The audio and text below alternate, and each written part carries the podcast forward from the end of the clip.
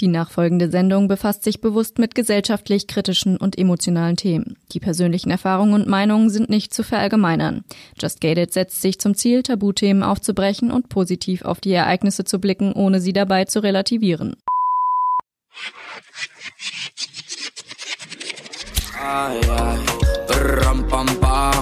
Just Gated. Der Podcast mit Shannon Gede. Rampa, así, así, así. Und somit ein herzliches Willkommen zum ersten Mal im Jahr 2021 hier bei Just Gated. Diese Woche sind wir zusammen mit Hendrik von den Trosthelden. Er erzählt uns von seiner Idee, im Netz mit Trauernden zu sprechen und eine Plattform zu schaffen, wo sich Trauernde finden können. Mit denselben Schicksalsschlägen, mit denselben Verarbeitungsmethoden, einfach sich zu connecten und über seine Trauer sprechen zu können. Warum das Ganze notwendig ist und warum das soziale Umfeld das meistens gar nicht bewerkstelligen kann, das erzählt er uns heute. In unserem Faktencheck hat unsere liebe Kathi alles zusammengefasst, was ihr zur Trauerstörung wissen müsst und ich würde sagen, wir starten direkt in die Folge. Und zwar haben wir ja immer wieder mitbekommen, ähm, dass Trauernde ihr hauptsächliches Bedürfnis, also das elementarste Bedürfnis, sprich jemanden zu haben, der komplett versteht über die ganze Trauerzeit, ähm, dass die den nicht haben. So, das haben wir immer wieder beobachtet. Und dann haben wir uns entschlossen, wir machen eine, wir bauen eine Online-Plattform, wo Trauernde denjenigen gegenüber finden, die halt genau die gleiche Trauersprache sprechen. Also weil sie zum Beispiel Gleiches erlebt haben oder eine gleiche Art der Trauerarbeit für sich entdeckt haben. Wieso habt ihr denn überhaupt mit so vielen Trauernden zu tun gehabt? Vor Trosthelden schon? Vor Trosthelden hatten wir eine oder haben wir immer noch ähm, eine kleine Firma namens Mapapu. Da nähen wir aus der Kleidung von Verstorbenen ähm, zum Beispiel so eine Art Kuscheltier, um dieses unfassbare Thema Verlust eines geliebten Menschen greifbar zu machen. Und da wurden wir zuerst sehr für belächelt, für diese Idee, aber es ist sehr gut angekommen, ähm, wurde auch dann sehr viel von von Therapeuten ähm, empfohlen und wir haben einfach gesehen, was diese, diese Kuscheltiere bei den Trauernden bewirken. Also es war eine sehr, oder es ist eine sehr effektive Trauerhilfe. So, und aus diesem Grund hatten wir einfach mit also wirklich tausenden Trauernden in den letzten Jahren zu tun. Kam diese Idee auch von Mapapu ähm, aus einem persönlichen Schicksalsschlag? Aus dem persönlichen Ja, Schicksals, doch Schicksalsschlag kann man auch sagen. Mapapu, das steht für Mama, Papa, Puppe. Und ähm, meine Frau und ich haben jeder ein Kind mit in unsere Ehe gebracht. Und als das erste Gemeinsame da war, da haben wir einfach gemerkt, dass bei den Großen die Seele sehr, sehr am Wackeln war. Ähm, also typisches Patchwork-Ding, wo in diesem ganzen Chaos ist bitte mein Platz. Das ist gar nicht so ohne für, für Trennungskinder oder für Patchwork-Kinder. Na, und da hat ähm, meine Frau dann einfach ähm, sich gedacht, Mensch, immer diese T-Shirts mit hin und her schicken und sowas, ähm, das ist irgendwie nicht die Lösung. Und so hat sie halt aus einem T-Shirt von ihrem Ex und eins von sich hat sie halt den ersten Mapapo genäht für ihren Sohn, für meinen Stiefsohn. Und für meine Tochter hat sie meine Frau und mich auch wieder zusammengenäht. Genau, und so konnten wir den Kindern einfach ein Zeichen geben, hier ist was, das ist genauso wie du. Nur ähm, und, und wir gehen zwar getrennte Wege, aber in dir sind wir für immer vereint. Und das ist das einzige wichtige Zeichen, was Trennungskinder brauchen. Und wie ist das alles dann äh, so in den Umlauf gekommen? Also haben die Kinder dann davon erzählt oder habt ihr dann auch im privaten Umfeld davon erzählt? Also ich meine, Mapapu hat ja auch so seine Entstehungsgeschichte und ist ja nicht so ganz unwichtig, auch für Trosthelden. Also genau, wir haben wir haben zuerst natürlich für, äh, für unsere Kinder Mapapus genäht oder meine Frau hat die genäht. Dann ähm, gab es Freunde, Bekannte, die sich auch getrennt haben mit Kindern.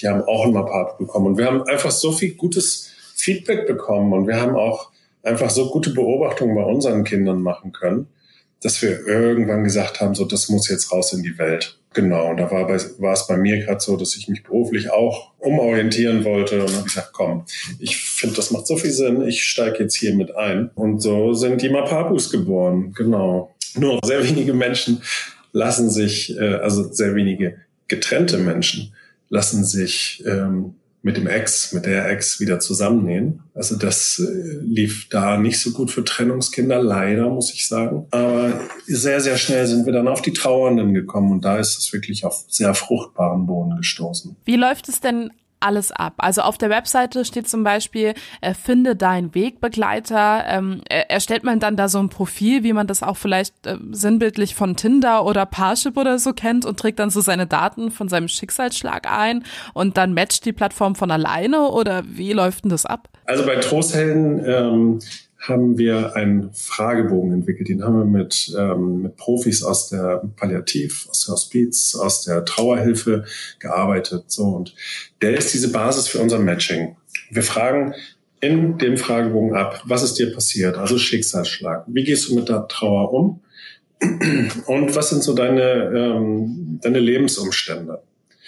Denn es ist schon interessant, jemanden ähm, als Gegenüber zu haben, der das gleiche Schicksal hat. Aber noch viel spannender oder noch viel effektiver ist es, wenn der auch gleich umgeht mit seiner Trauer oder wenn der auch noch ähnliche Lebensverhältnisse, ähm, Lebensbedingungen hat. Das drei checken wir oder prüfen wir halt ab, um halt unsere Vorschläge zu machen, unsere, unsere Match, Match-Vorschläge zu machen. Genau. Und die kann sich dann an jedes Mitglied angucken und für sich dann halt tatsächlich nochmal in diese feinere Definition gehen wer passt zu mir oder eher nicht. Wieso finden diese trauernden Menschen nicht Halt in ihrem sozialen Umfeld? Also wieso ist es denn für die ja sinnvoll, vor allen Dingen mit fremden Usern im Netz in Kontakt zu treten? Also ich stelle mir das selbst vor, ähm, wenn, wenn ich ein Trauer bin, dann ziehe ich mich doch eher zurück in so mein familiäres Umfeld. Warum dann ins Internet gehen? Mhm. Ja. Ja, da sind wir bei einem der großen Themen. Also unsere, ich, ich sage, dass unsere Trauerkultur bedeutet, der Tod macht nicht nur traurig, sondern auch einsam. Ähm, wir haben es alle nicht gelernt, mit der Trauer umzugehen, mit der eigenen Trauer. Also man muss sich selber ja erstmal kennenlernen als Trauernder, ne? weil wir, wir in der Situation ja in einer komplett neuen ähm, Verfassung uns befinden. Das müssen wir selber erstmal kennenlernen. Also da ist ein Fremder in uns sozusagen. Na, und dann können wir aber auch nicht mit fremder Trauer umgehen. So, und ähm, das haben wir einfach, ich weiß nicht, ich muss es, ich, ich kann nicht hundertfach, ich muss schon tausendfach sagen, ähm, gehört, dass das soziale Umfeld das nicht leisten kann. Also wir können ja mal ins ganz nahe soziale Umfeld gehen, die Familie. So, sagen wir mal, ähm, es hat jemand seinen Partner verloren. So, und der Rest der Familie hat diese Erfahrung einfach nicht gemacht. Na klar sind sie Familienangehörige und na klar sind sie eigentlich gefühlt so dicht wie, wie nichts anderes. Aber sie haben halt diese Erfahrung nicht gemacht und sie können halt da nichts spiegeln. So, sie können auf diesem Gebiet ähm, dem Trauernden nicht helfen. Und oftmals hört man ja auch aus, aus äh, so einer Hilfe, Ohnmacht, so jetzt ist doch mal gut, jetzt sind drei Monate rum, äh, jetzt kommen wir wieder irgendwie in Gang. Das ist natürlich keine Hilfe, aber das ist natürlich ein Hilferuf, ja, weil ähm, ja die die äh, das soziale Umfeld von Betroffenen nicht weiß, wie soll ich mit dir umgehen. Aber diese Einsamkeit, äh, spricht man die auch aus? Also ich, ich versuche irgendwie nachzuvollziehen, wie dann der Schritt kommt, äh, dann tatsächlich sich Fremden zu öffnen, weil ist das nicht etwas, was man mit sich selbst irgendwie stark ausmacht, jetzt ohne Wertung? Also ich meine, zieht man sich da nicht eher zurück? Wie, wie ist der Schritt, da offen drüber zu sprechen? Wie schafft ihr das? Bis jetzt ist es so, dass dann halt ein Zurückziehen da ist. Ja, also einmal, die verstehen mich nicht oder irgendwann stellt sich beim Trauernden ein, boah, ich bin für mein soziales Umfeld die totale Zumutung. So, und da ziehen die sich zurück. Und dieses Zurückziehen, das ist einfach wirklich alles andere als gesund. Da geht's äh, ganz schnell in die Vereinsamung und Vereinsamung kann halt Tür und Tor aufmachen für Krankheiten. Aber bei allen ist einfach da, einen neuen Umgang mit der Trauer zu haben. Da ist eine ganz große Sehnsucht. Sprich, es ist auch eine große Suche da. Ich jetzt mal mich nehme und ich habe irgendein neues Problem oder, oder Gefühl, mit dem ich mich noch nie befasst habe, ich kann mir schon vorstellen, dass, dass jemand Anonymes im Netz mir da äh, wirklich besser helfen kann als irgendjemand anderes. Also weil ich mich auch anders zeige. So, und die Erfahrungen, die haben wir halt ganz viel gemacht. Also es ist natürlich schon auch wieder so eine Ohnmacht. Ich finde nirgendwo irgendwie einen Gesprächspartner, also gucke ich doch einfach im Netz. So, ne? Das ist vielleicht nicht, ähm, der erste logische Schritt, sondern es ist ein logischer nötiger Schritt. Hast du selbst Erfahrung damit gemacht? Also äh, hast du auch diese Trauer schon mal durchleben müssen und wärst diesen Schritt gegangen? Also ähm, ich habe in den letzten Jahren so eine Trauer nicht durchleben müssen ist jetzt schon ein bisschen länger her und da war ich auch, da gab es auch diese Trosthilfe, also Trostangebote im Netz so noch nicht. Ne? Da, da war alles noch offline sozusagen. Und ich war auch noch jünger, also ich habe ähm, ich hab das äh, da gar nicht gebraucht. Das ganze Projekt ist ja sehr psychologisch. Ähm, wie ist euer Team denn aufgebaut? Also wir haben ein, ein Kernteam. Ähm, und wir haben ähm, um uns herum Profis. Also ähm, deine Frage, die zielt ja wahrscheinlich in den Profibereich. Und da haben wir ein, haben wir uns so aufgestellt, dass wir einen ähm, Expertenrat haben, mit dem wir uns ähm, regelmäßig treffen, wo wir immer gucken, sind wir auf dem richtigen Weg? Müssen wir feinjustieren? Müssen wir Neues reinbringen? Gibt es irgendwie neue Bewegungen da draußen, die wir adaptieren können? Und, und, und. Genau. Aber das Wichtigste ist halt immer zu sehen, sind wir auf dem richtigen Weg oder müssen wir umjustieren? Und dafür ist dieser Expertenrat da. Aber habt ihr Einblicke in die Gespräche von den Usern? Nein. Ähm, das ist wirklich verschlüsselt aus datenschutzrechtlichen Gründen auch ganz sinnvoll so. Ähm, wir können, also wir haben natürlich Gruppen, ähm, wo jeder rein kann, wo jeder mitlesen kann. Da können wir was äh, mitbekommen. Aber wir bekommen vor allem Feedback. Als bisheriges äh, Lieblingsbeispiel möchte ich da wirklich die beiden Damen, ähm, jungen Frauen ansprechen, die wir auch für unseren Unternehmensfilm ähm, gewinnen konnten. Die haben wir vor einigen Jahren zusammengebracht, noch unter Mapapu. Die haben beide ihren Partner verloren. Die haben sich über uns kennengelernt, haben gefragt, ach, darf ich die Telefonnummer von der und der haben? Und andersrum ging es genauso. Also konnten wir sozusagen die Daten rausgeben. Die haben sich, um sich kennenzulernen, zusammen für einen Urlaub entschieden in Florida und die mussten sich nur angucken und die wussten, wo die jeweils ging, wo die, wo die andere jeweils steht und was sie braucht. Und die konnten sich so toll helfen und das durften wir halt immer mitbekommen, wie die aufgeblüht sind. Ähm, und, und jetzt sozusagen auch noch in einer Trostpartnerschaft 2.0 drin sind, würde ich, sage sag ich jetzt einfach mal so. Die haben ähm, jetzt nämlich ganz andere Themen. Die, der Trauerfall ist schon etwas länger her. Beide haben jetzt einen neuen Freund. Und jetzt kommen so Fragen wie, darf ich denn das Foto von meinem verstorbenen Geliebten hier stehen haben? Oder was ist, wenn, wenn der Neue heiraten will? Ich habe mich doch schon mal eigentlich versprochen gehabt. All diese Fragen auf. Und mit wem willst du die besprechen? Das muss mit jemandem sein, der gleiche Erfahrungen macht, denn sonst Sonst sind es leere Worte, sonst sind es vielmehr leere Antworten. Ersetzt ihr ein Stück weit auch psychologische Beratungen? Nein, das kann gar nicht unser Anspruch sein. So, also erstens, also wir, ich sag, wir sind etwas, das dazukommt zur Trauerhilfe, zur Therapie, zur psychologischen Beratung. Und das ähm, ist ein sehr effizientes ähm, zusätzliches Werkzeug. Äh, aber professionelle Trauerhilfe oder, oder professionelle Therapien können wir natürlich nicht ersetzen. Das wollen wir auch gar nicht. Wir wollen eher also wirklich dieses Dazu sein, was auch ähm, Psychologen, Therapeuten, Trauerhelfern ihre Arbeit leichter macht. Faktencheck. Präsentiert von Unverpackt Darmstadt Aschaffenburg. Trauerstörung. Bei der anhaltenden Trauerstörung handelt es sich um eine psychische Störung. Dabei zeigen Betroffene nach dem Verlust einer nahestehenden Person krankhafte Trauerreaktionen. In der Publikation Anhaltende Trauerstörung, Manuale für Einzel- und Gruppentherapien schreibt die Psychologin Rita Rosner, dass die Grenzen zwischen normalen und krankhaften Trauerreaktionen fließend ist und daher bis in die 1990er Jahre keine allgemeingültige Definition für dieses Krankheitsbild gab.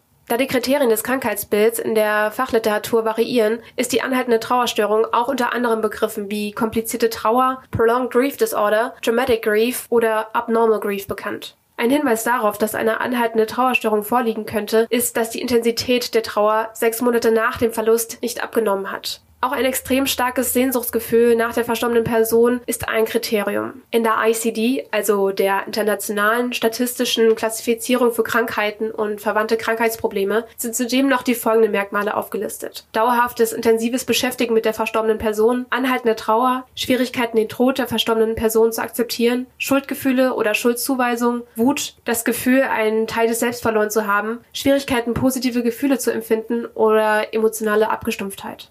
Trauer kann sehr unterschiedlich empfunden und ausgelebt werden. Daher kann die individuelle Trauerreaktion sehr unterschiedlich ausfallen, genauso wie die Dauer der intensiven Trauerphase.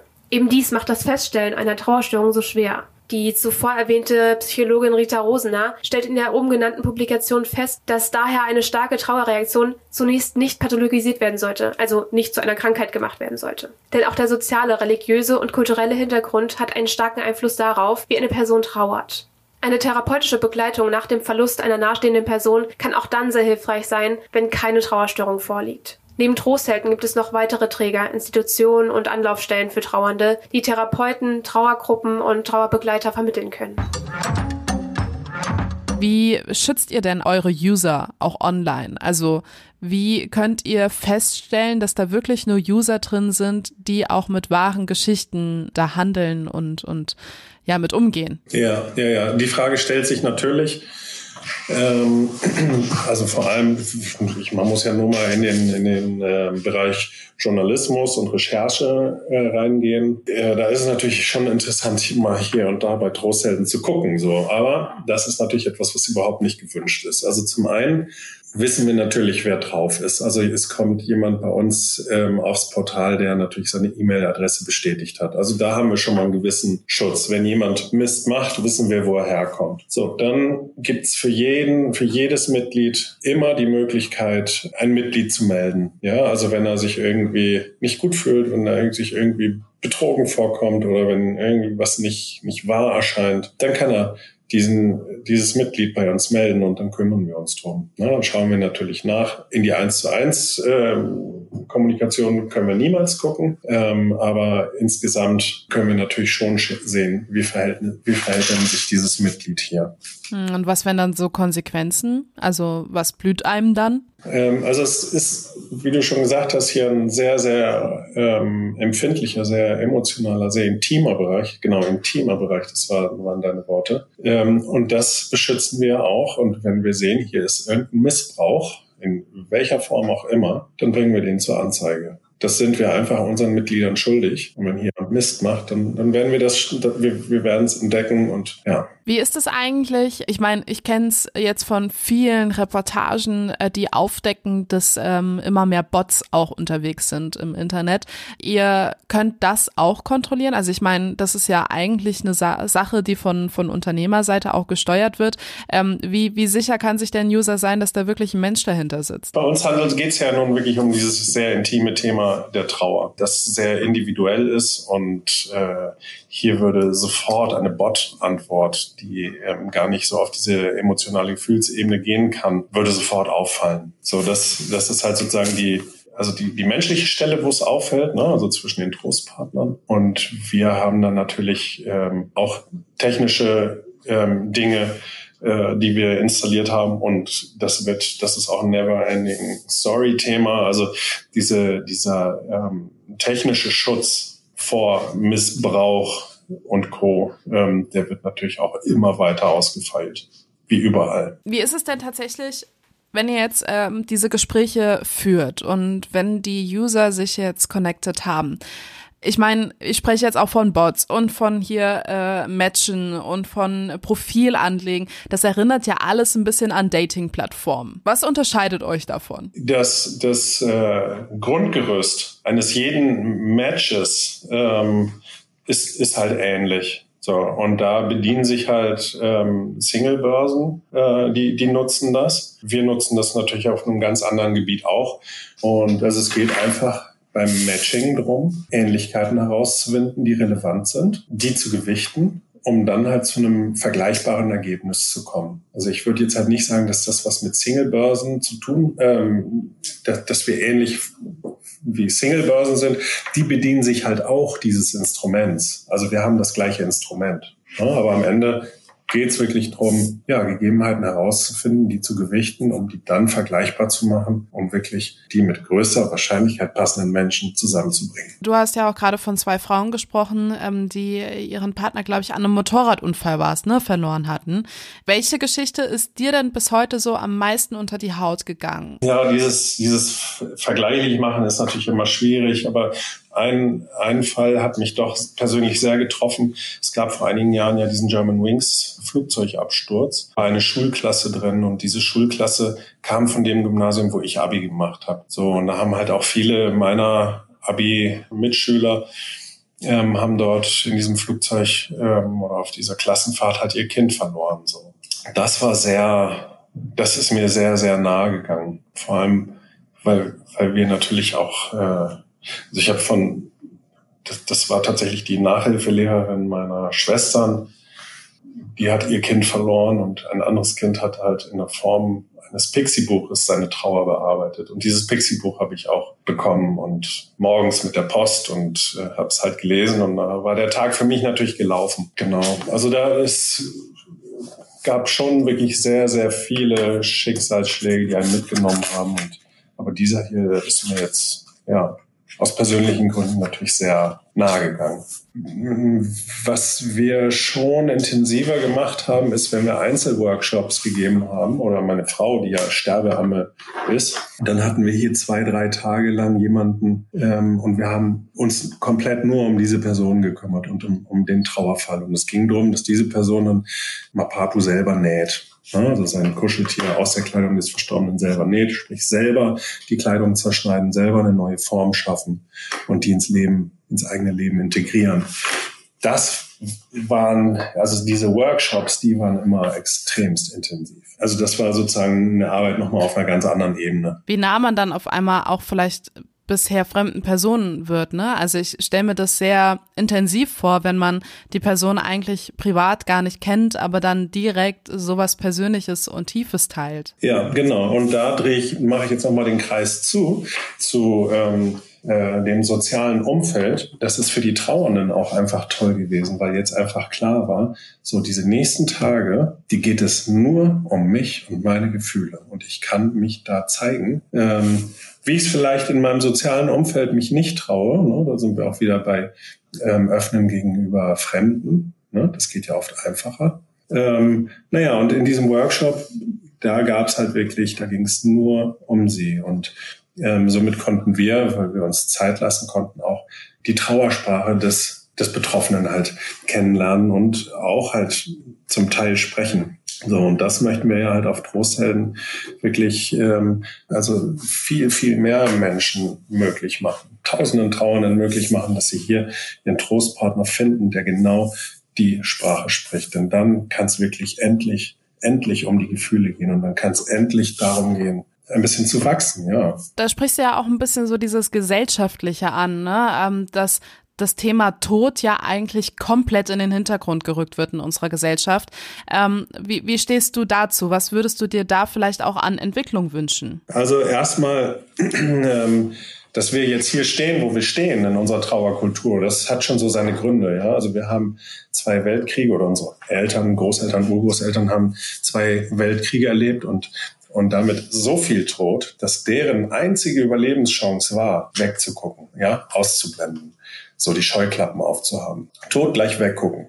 So, das war der absolut richtige Weg für die Generation. Aber es ist überhaupt nicht mehr der richtige Weg für uns. So, denn es treibt uns einfach in Einsamkeit. Früher war es kulturell oder vielmehr äh, war es ja massenhaft. Also jeder hatte ja hatte ja Verlust äh, und Trauererfahrungen gemacht. So und da wurde einfach generell nicht drüber gesprochen. Jetzt ist man aber schon irgendwie ein ein Einzelfall, sage ich jetzt einfach mal. Das fühlt sich anders an als Betroffener und das sieht auch als Nicht-Betroffener anders aus so als, als ähm, wenn es gesellschaftlich alle betrifft. Ähm, so, und das ist einfach ein großes Problem. Also heutzutage, also was früher die richtige Lösung war, treibt uns heute in die Vereinsamung und Vereinsamung öffnet Tür und Tor für, für Krankheiten jeg jeglicher Art. Und ähm, ich mir sag, was ich mir wünsche. Also in den letzten Jahren habe ich beobachtet, dass die Trauerhilfe sich ähm, viel breiter aufgestellt hat und auch viel bunter sich aufgestellt hat. Ja, das ist nicht mehr nur noch diese schwarz-graue Ecke und leise reden, sondern da passiert wirklich viel, sehr, sehr viel Kreatives auch. So und was ich immer finde, ist ähm, die Trauerhilfe, die so da ist, die gibt einem wirklich sehr, sehr gute Werkzeuge, um, um im, im eigenen Leben halt weitermachen zu können. So ja, also diese Werkzeuge, die sind aber eher rationaler Natur. So und emotionaler Natur, sprich wirklich so auf die eigenen Gefühle ähm, gehen und sich darin verstanden zu fühlen, in den eigenen Gefühlen. Dafür braucht es noch mehr und dafür braucht es halt einen Trostpartner, jemand, der genau das Gleiche halt erlebt hat. Und ich bin mir bei dem Wort, bei meinem Lieblingswort, der die gleiche Trauersprache spricht. Ihr macht ja auch diese Trostheldengruppen. Äh, wie sind die organisiert? Also nach Themen, nach Schicksalsschlägen, aber könnt ihr da auch gezielt reingucken in die Gruppen und das so ein bisschen leiten, die Gespräche in Gruppen? Weil ich stelle mir vor, wenn da ganz viele Trauernde auf einem Haufen sind, ähm, weiß man gar nicht so recht, wo man anfangen soll und wie man anfangen soll. Ja, genau. Also ja, ähm, das gibt's. Da kann man sich ähm, hier zwei Angestellte um die, um die Gruppen, die sich ähm, also sehr intensiv einfach in die verschiedenen Themen ähm, eingearbeitet haben oder damit auch schon eh ähm, lange zu tun haben. Ähm, das große Ziel ist, dass die Gruppen von alleine funktionieren. Also dass, dass da eine Kommunikation entsteht, die uns nicht braucht. Das ist ähm, schätze ich für die meisten Gruppen aber ähm, erstmal noch eine Theorie. Ähm, sprich, wir werden da auch immer mit dabei sein. Wir werden Anregungen reingeben. Ähm, wir werden relevante, also gruppenrelevante Inhalte da reingeben, ne, die man dann diskutieren kann. Genau.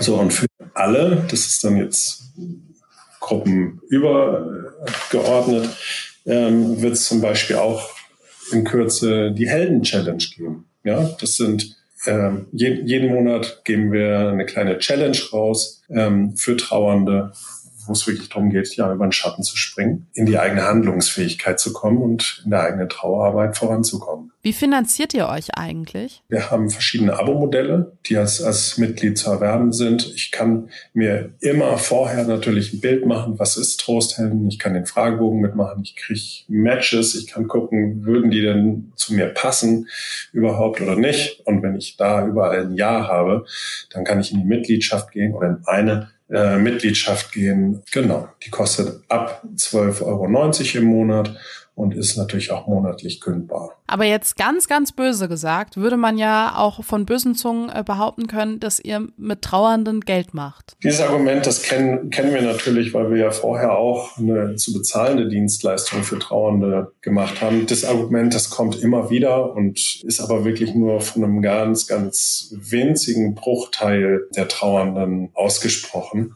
Die Sache an sich ist, da ist ein elementares Bedürfnis von Trauernden. So, dies gilt es einfach zu befriedigen und, und, und Wege und Türen und Tore aufzumachen. So, das tun wir mit Trosthelden. Und ähm, wir haben jetzt nicht nur sehr viel Zeit, ein Jahr äh, an Entwicklung investiert, sondern natürlich auch sehr viel Geld.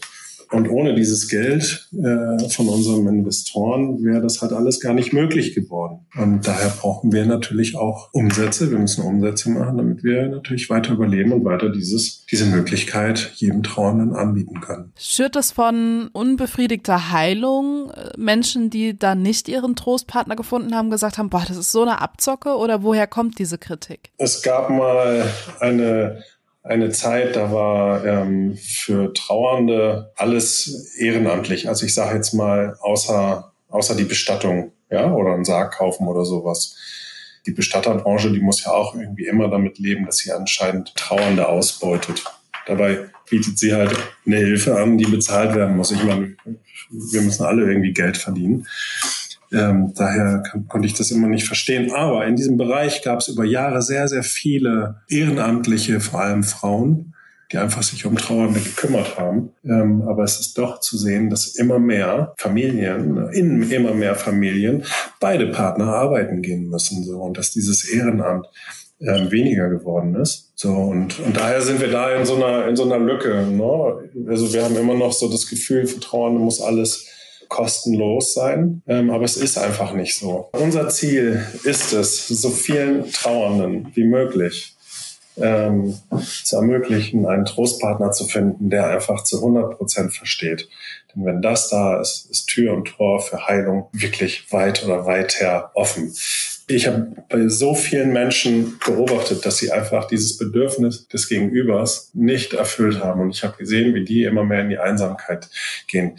Auf der anderen Seite durfte ich auch bei vielen Menschen erleben, dass sie so einen Trostpartner hatten und dass sie einfach in ihrer Trauerarbeit wirklich sehr gut vorangekommen sind. Und diese Menschen, man mag es nicht glauben, die fühlen sich richtig beschenkt. Ja, natürlich würden sie dieses Geschenk sofort wieder gegen ähm, gegen das Leben des Verstorbenen eintauschen, aber das ist ja natürlich Utopie.